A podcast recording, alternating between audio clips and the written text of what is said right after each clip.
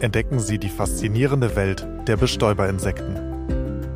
Wildbienen, Honigbienen und zahlreiche andere Insekten sind essentiell für die Bestäubung einer Vielzahl von Wild- und Kulturpflanzen. Weltweit tragen sie maßgeblich zur Produktion köstlicher Früchte, gesunden Gemüses und des bei uns so beliebten Kaffees bei. Leider ist die Gesamtzahl als auch die Vielfalt dieser wertvollen Insektenarten rückläufig. Bereits heute sind 65 der über 550 in Deutschland beheimateten Wildbienenarten vom Aussterben bedroht, während weitere 197 Arten als gefährdet gelten.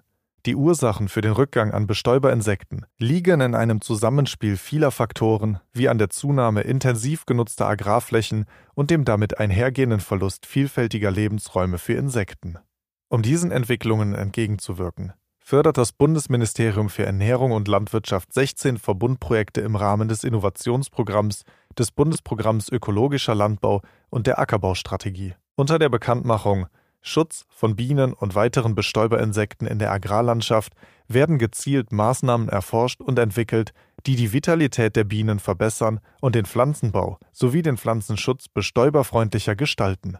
Diese Projekte setzen auf innovative Lösungen, um sicherzustellen, dass unsere heimischen Bestäuberinsekten auch in Zukunft ihre wertvolle Arbeit für unser Ökosystem und unsere Ernährung leisten können. Was genau in den Projekten passiert und woran geforscht wird, erfahren Sie in dieser Podcast-Reihe und auf der Webseite zur Vernetzungs- und Transfermaßnahme Binovation. Mit dieser Maßnahme möchten wir Sie über die geförderten Verbundprojekte und die Ziele der Fördermaßnahme informieren. Tauchen Sie ein in die spannende Welt unserer Bestäuberinsekten. Ja, dann freue ich mich sehr, Sie und euch, liebe Hörerinnen und Hörer, zur zweiten Podcast-Folge von Binovation begrüßen zu dürfen. Mein Name ist Marvin Müller und ich habe heute zwei Gäste mir virtuell zugeschaltet, mit denen ich zu zwei Projekten sprechen möchte, die spannende neue Testverfahren entwickeln, dazu aber später mehr. Die Projekte tragen die Namen Easy Life und Dead. Und ähm, ja, in denen geht es grob gesagt um das Thema der Verbesserung der Detektion und Behandlung von Bienenkrankheiten. Meine Gäste, die ich eben schon angekündigt hatte dazu, sind äh, Dr. Stefan Hannus von C-Tools Biotech aus dem Projekt EasyLife und Dr. Marc Schäfer vom Institut für Infektionsmedizin des Friedrich-Löffler-Instituts von der Insel Riems aus dem Projekt DEAD. Als erstes an Sie beide, vielen Dank, dass Sie heute an diesem Podcast teilnehmen. Schön, dass Sie sich die Zeit nehmen. Und ich sag mal Hallo, ich hoffe, Ihnen geht's gut. Uns geht's gut, also mir geht's gut. Ähm, herzlichen Dank. Ich bin auch froh, dass ich dabei sein kann. Ja, auch von mir ein Dankeschön. Ich bin sehr gespannt, wie das jetzt von sich geht. Ja, ganz kurz, bevor wir ähm, dann auch inhaltlich direkt in das Thema einsteigen, möchte ich Sie beide natürlich kurz vorstellen. Für unsere Hörerinnen und Hörer, dass die Betonung hier liegt wirklich auf kurz, denn ich halte es auch kurz. Wer mehr Details und Informationen zu beiden Gästen aber noch erfahren möchte, schaut gerne einmal in unsere Shownotes. Dort sind weitere Details hinterlegt. So. Herr Dr. Stefan Hannus hat Biologie in Regensburg studiert und am Max-Planck-Institut für Biochemie in München ebenfalls im Thema Biochemie ähm, promoviert. 2008 hat er dann seinen Karriereweg als selbstständiger Unternehmer und Gründer begonnen und 2013 die C-Tools Biotech GmbH mitgegründet, die eben dann auch im Projekt Easy Life mitwirkt. So, das Projekt Easy Life, ähm, Herr Dr. Handus, das stelle ich jetzt mal ganz kurz vor, aber Sie dürfen da gerne nachher noch ergänzen. Das zentrale Ziel des Verbundprojektes Easy Life ist es nämlich, für die Imkerei praxistaugliche Applikationen mit einem neuen Wirkstoff aus Lithiumsalz zur Behandlung der Varroa-Milbe zu entwickeln, um die Bienengesundheit zu verbessern und den Verlust von ganzen Bienenvölkern zu reduzieren.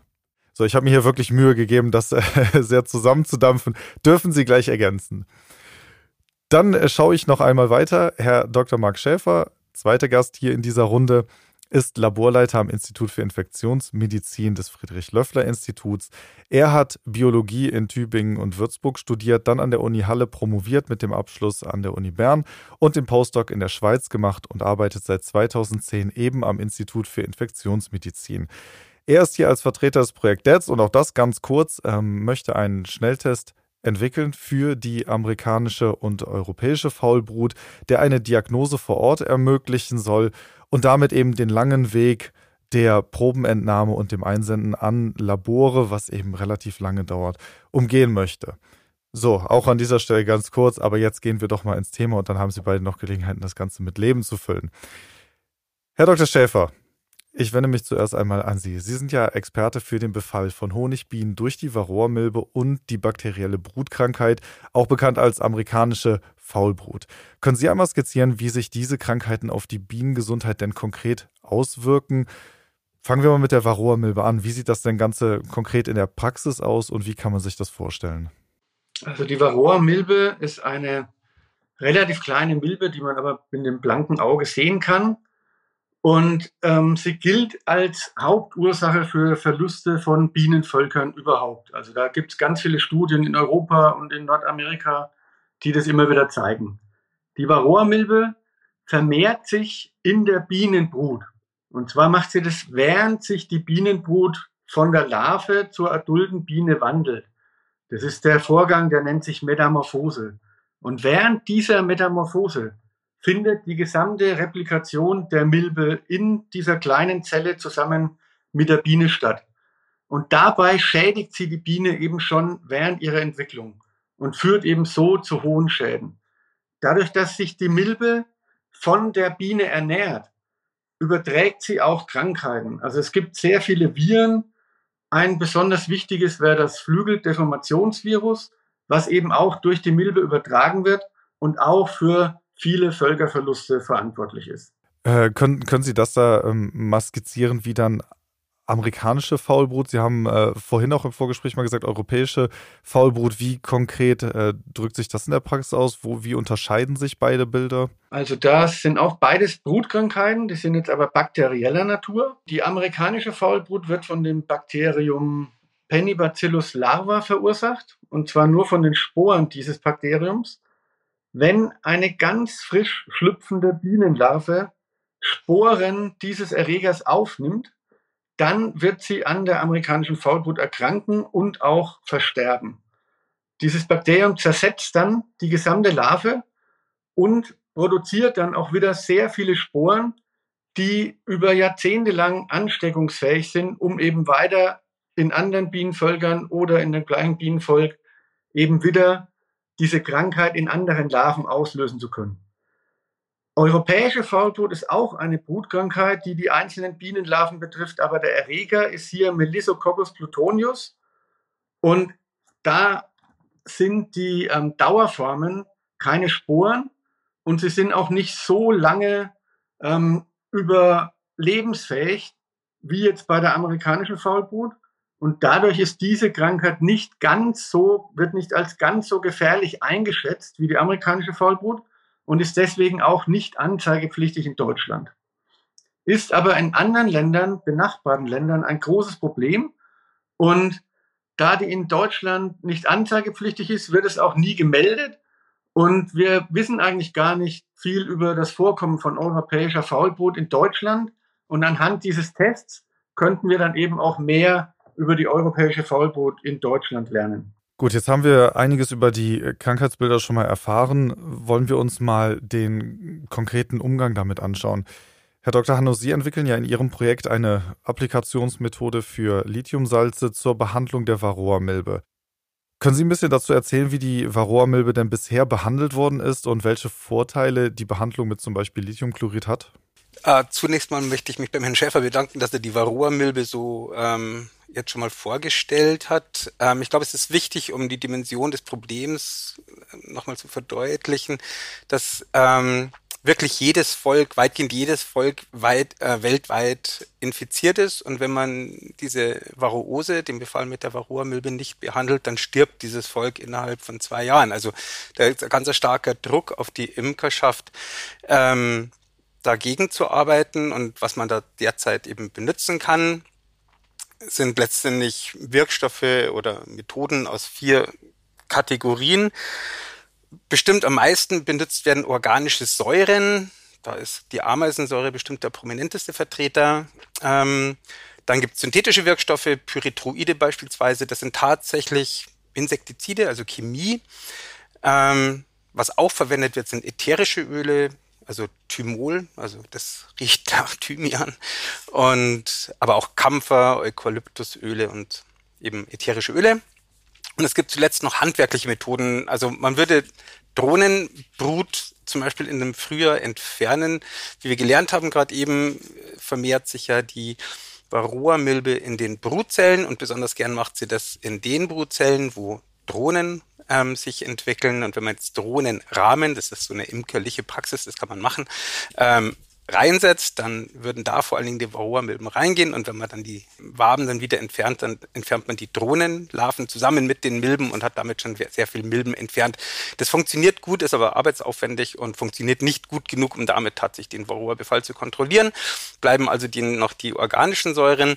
Das Problem damit ist, dass sie einigermaßen unverlässlich sind, weil wetterabhängig, das funktioniert alles ausreichend gut, sonst hätten wir auch gar keine Bienen mehr. Ähm, aber es ist eben entweder arbeitsaufwendig, funktioniert nicht ausreichend gut. Ich habe gerade eben die ähm, Wetterabhängigkeit von der Ameisensäure genannt. Dann gibt es aber natürlich noch die Resistenzbildung und die Rückstandsproblematik bei synthetischen Wirkstoffen. Man will ja keine Chemie im Honig haben und auch nicht im Wachs. Da ähm, setzt sich dann vor allen Dingen diese synthetischen Wirkstoffe fest. Ähm, ebenfalls ein Problem mit Rückständen und Wirksamkeit gibt's, ergibt sich auch aus den ätherischen Ölen.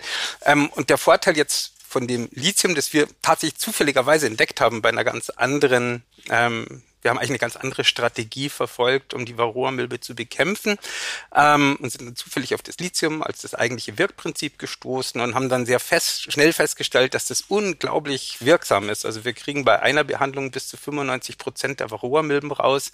Die Behandlungsmethode ist super simpel. Also man behandelt ja die Varroa-Milbe nach der Honigernte. Da füttert man normalerweise eh dann ähm, Zuckerwasser zu und in dieses Honig, in dieses Zuckerwasser würde man dann Lithium ähm, zugeben und durch diese systemische Wirksamkeit würde das schon reichen, um die Varroa-Milben zu entfernen. Also hohe Wirksamkeit, einfache Handhabung. Wir haben keine Rückstandsproblematik, so wie es jetzt ausschaut. Da sind wir noch dran und untersuchen das genauer. Resistenzbildungen gibt's auch nicht und zwar ergeht das aus der molekularen Wirksamkeit von Lithiumsalzen. Also das kann man da eben auch ausschließen und anders als viele andere Methoden reicht es halt, wenn wir da ein, maximal zweimal im Jahr dran gehen und dann sind wir die Varroa-Milbe weitgehend los. Also insofern ist das schon ein Vorteil gegenüber dem Stand der Technik. Aber welche Fragen bleiben denn noch für Imkerinnen und Imker, Lithiumchlorid zur Behandlung einzusetzen und darf es überhaupt auch einfach so eingesetzt werden?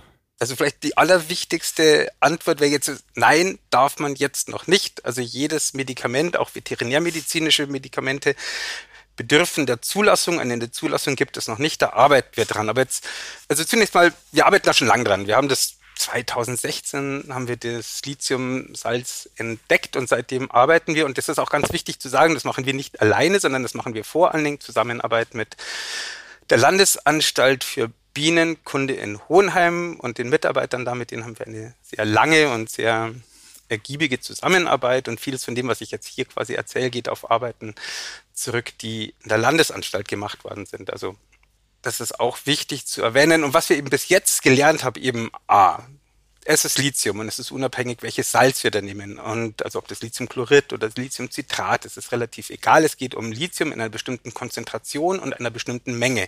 Wir wissen inzwischen, was es, in welchen Konzentrationsbereichen es auch die Biene schädigt, beziehungsweise die Bienenlarven schädigt. Und wir wissen, was wir tun müssen, um die Bienenlarven zu schützen. Also da ist schon ein richtig großer Schatz an Wissen zusammengekommen, was wir gerne besser verstehen würden. Das ist aber gar nicht mal relevant für die Zulassung ist, wie wirkt denn dieses Lithium auf die Milben? Was hat das für eine molekulare Ursache, dass zum Beispiel die Milben sterben, aber die Bienen, die adulten Bienen quasi komplett unbeeindruckt sind?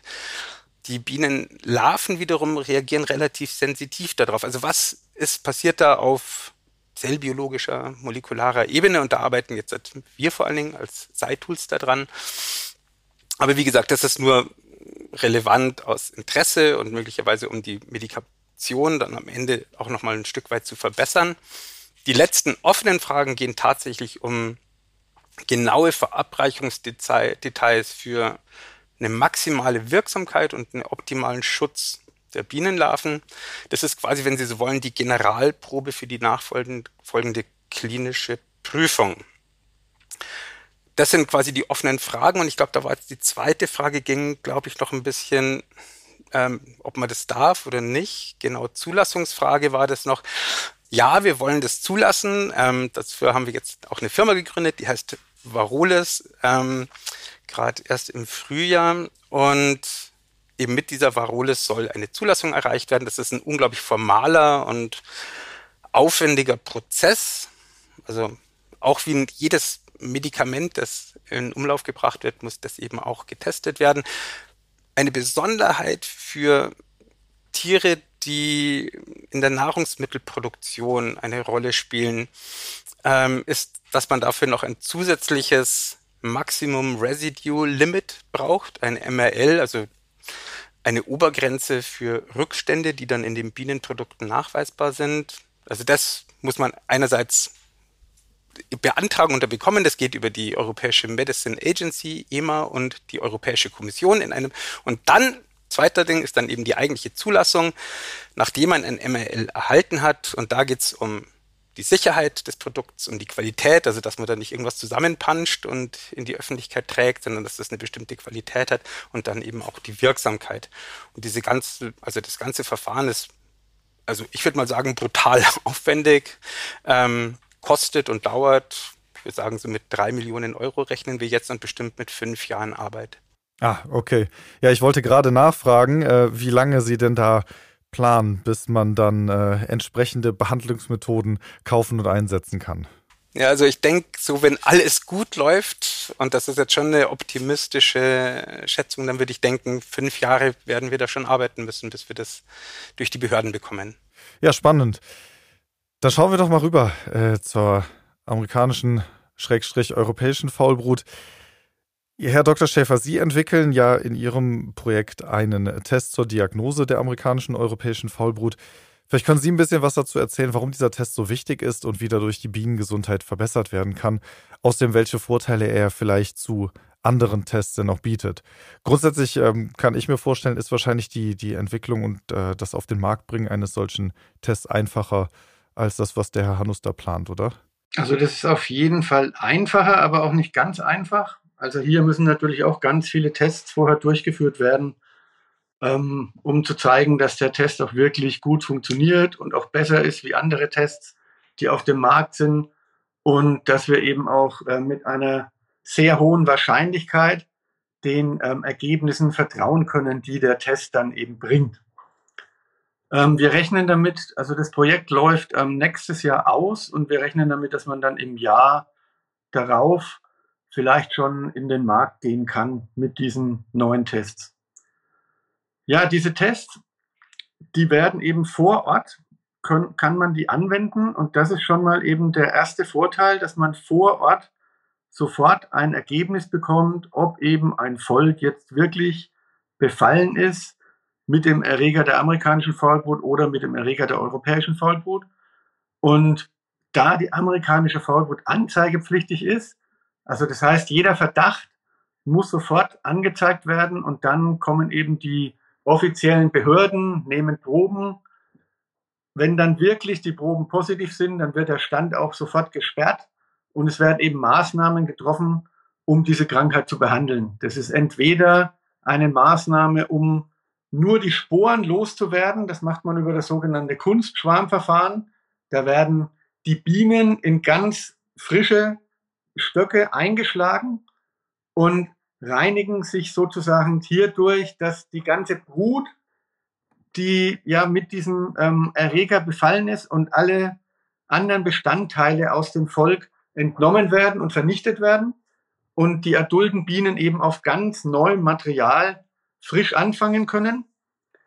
Oder es wird wirklich alles vernichtet, eben zusammen mit den Bienen. Das sind eigentlich die zwei Möglichkeiten, wie man gegen die amerikanische Faulbrut behandeln kann. Jetzt kann man sich vorstellen, wenn man die Entscheidung schneller treffen kann, ist die Wahrscheinlichkeit, dass vielleicht doch noch durch fliegende Bienen die Krankheit woanders hin übertragen wird, geringer.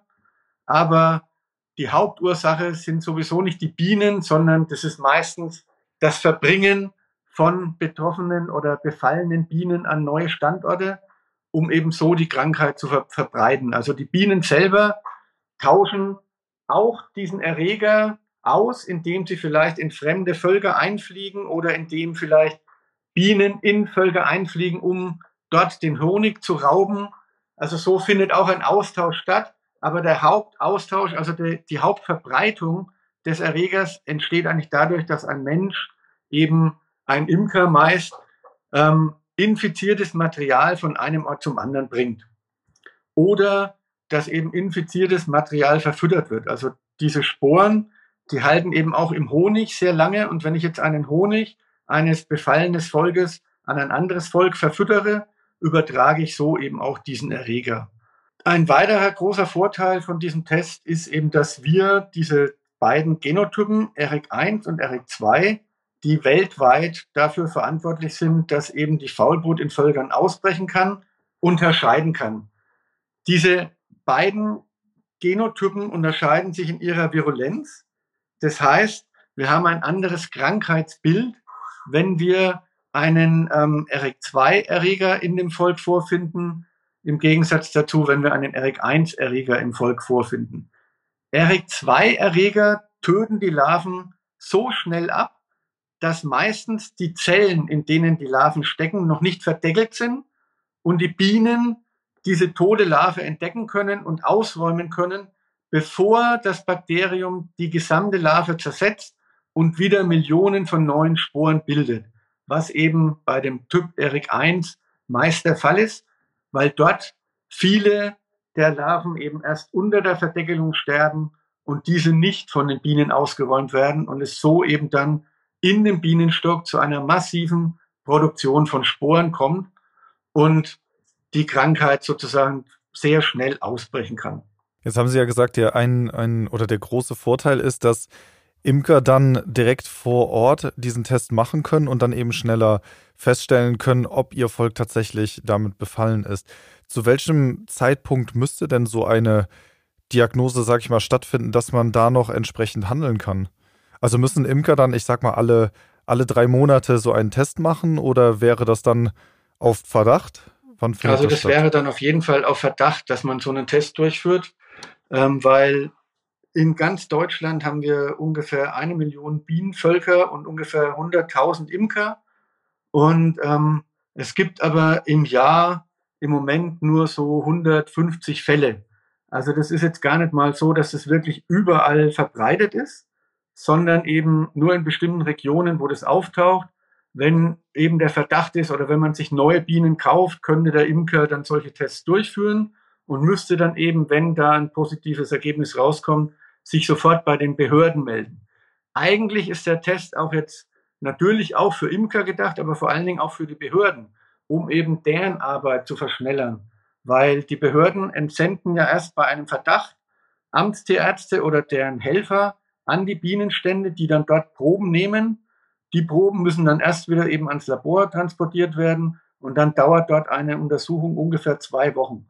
Also es werden entweder Stücke von den Waben, also von der Brut, als Probe genommen, weil man da an der Brut schon teilweise eindeutig erkennen kann, dass eben diese befallen ist mit der amerikanischen Faulbrut, wenn es sich zum Beispiel um den Genotyp Eric 1 handelt. Oder wenn man jetzt im Volk nicht viel sieht, werden vor allen Dingen auch Futterkranzproben genommen. Das heißt, wir haben auf einer Wabe ein Brutnest von einer Biene und nahe diesem Brutnest ist auch immer Honig eingelagert.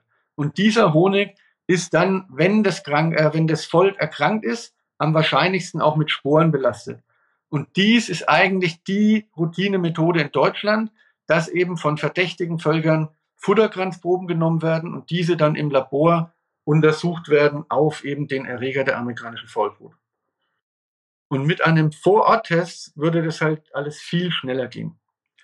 Ähm, es würde wahrscheinlich auch günstiger werden. Also ich kann jetzt die Kosten, die in den ganzen Untersuchungsämtern für diese Untersuchungen anfallen, gar nicht abschätzen. Aber ich glaube, so ein Test wäre auf jeden Fall viel günstiger. Ich glaube, ein Test würde so zwischen, ich denke mal, 8 Euro und 15 Euro kosten.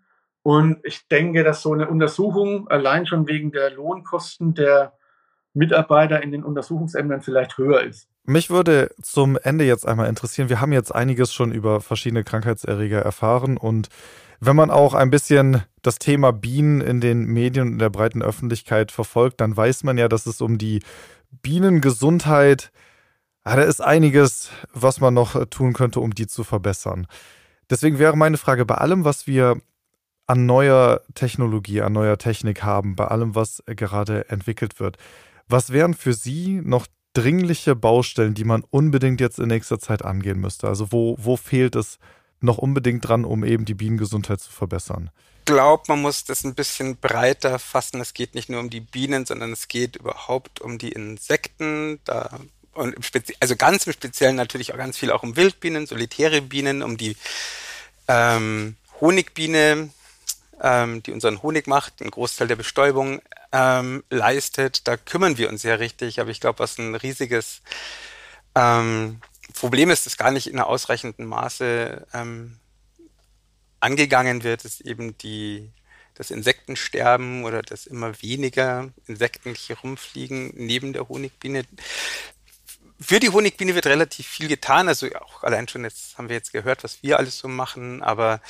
ein kleines bisschen hoffen wir natürlich schon auch, dass sich über die, den Schutz der Honigbiene sich zum Beispiel auch die Gesundheit der Wildbienen verbessern kann. Wir wissen, oder es gibt Hinweise, dass diese ähm, Viren teilweise auch auf Wildbienen übertragen werden können. Wenn jetzt die Virenlast in der Honigbiene niedriger wird, dann könnte man vorstellen, dass sich das quasi über Bande sich auch durchschlägt auf die Wildbienen.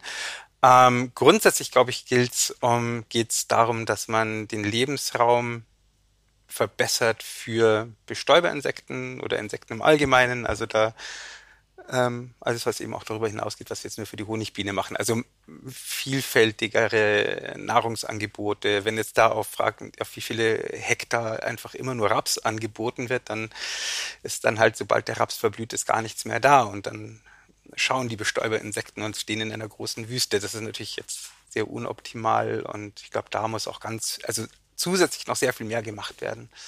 Also über die Honigbiene heraus. Ja, ich würde da dem Herrn Hannus durchaus zustimmen. Also ich denke, dass man vielleicht wirklich den Ökolandbau generell fördern muss, um eben gegen das Insektensterben ähm, dem irgendwie handhabt zu werden, weil mit den Methoden, wie momentan gearbeitet wird, denke ich, ähm, führt es einfach nur dazu, dass immer weniger Arten oder vielleicht nur spezielle Arten sich wieder weiter vermehren. Jetzt was die Honigbiene betrifft, geht es hier eigentlich dadurch, dass eben der Imker sich um die Honigbiene kümmert, wirklich von all den bestäubenden Insekten wahrscheinlich noch fast am besten. Und aber wenn wir Krankheiten durch neue Methoden verhindern können und es dadurch den Honigbienen besser geht, ist eben nicht nur der Honigbiene, sondern auch dem Imker und eben allen geholfen, weil eben die Honigbienen schon die Hauptbestäuber sind, die ja auch speziell für Bestäubung eingesetzt werden. Gut, äh, zwei Schritte in die richtige Richtung werden ja auf jeden Fall gemacht mit Ihren beiden Projekten. Fand ich sehr, sehr spannend, etwas darüber zu hören und vor allem einmal äh, zu erfahren, was sich da so alles tut, mit welchen Problemen Sie da umgehen und die auch zu lösen versuchen. Fand ich sehr, sehr spannend. Ich bedanke mich für diese Podcast-Folge bei Ihnen beiden für diese Einblicke. Vielen Dank. Ich bedanke mich auch. Ja, auch von mir vielen Dank. Wenn Sie keine Neuigkeiten mehr aus den Projekten verpassen möchten, dann abonnieren Sie doch den Binovation Newsletter oder folgen Sie uns auf LinkedIn. Die Anmeldung hierzu finden Sie auf der Webseite www.binovation.de. Dort finden Sie auch weitere Informationen zu allen Projekten und können direkt Kontakt zu den Projektteams aufnehmen. In unserer nächsten Folge beschäftigen wir uns mit der Förderung von widerstandsfähigen Bienen im Einklang mit der Landwirtschaft. Unsere Gäste aus den Projekten Vitalbiene, Bienenhaltenhof und Kombi werden uns einen Einblick geben, wie durch die Betriebsweise der Imkerin oder des Imkers die Gesundheit der Honigbiene beeinflusst werden kann und was Landwirtinnen und Landwirte zur Verbesserung der Lebensbedingungen von Wild- und Honigbienen tun können. Vielen Dank fürs Zuhören und bis zum nächsten Mal.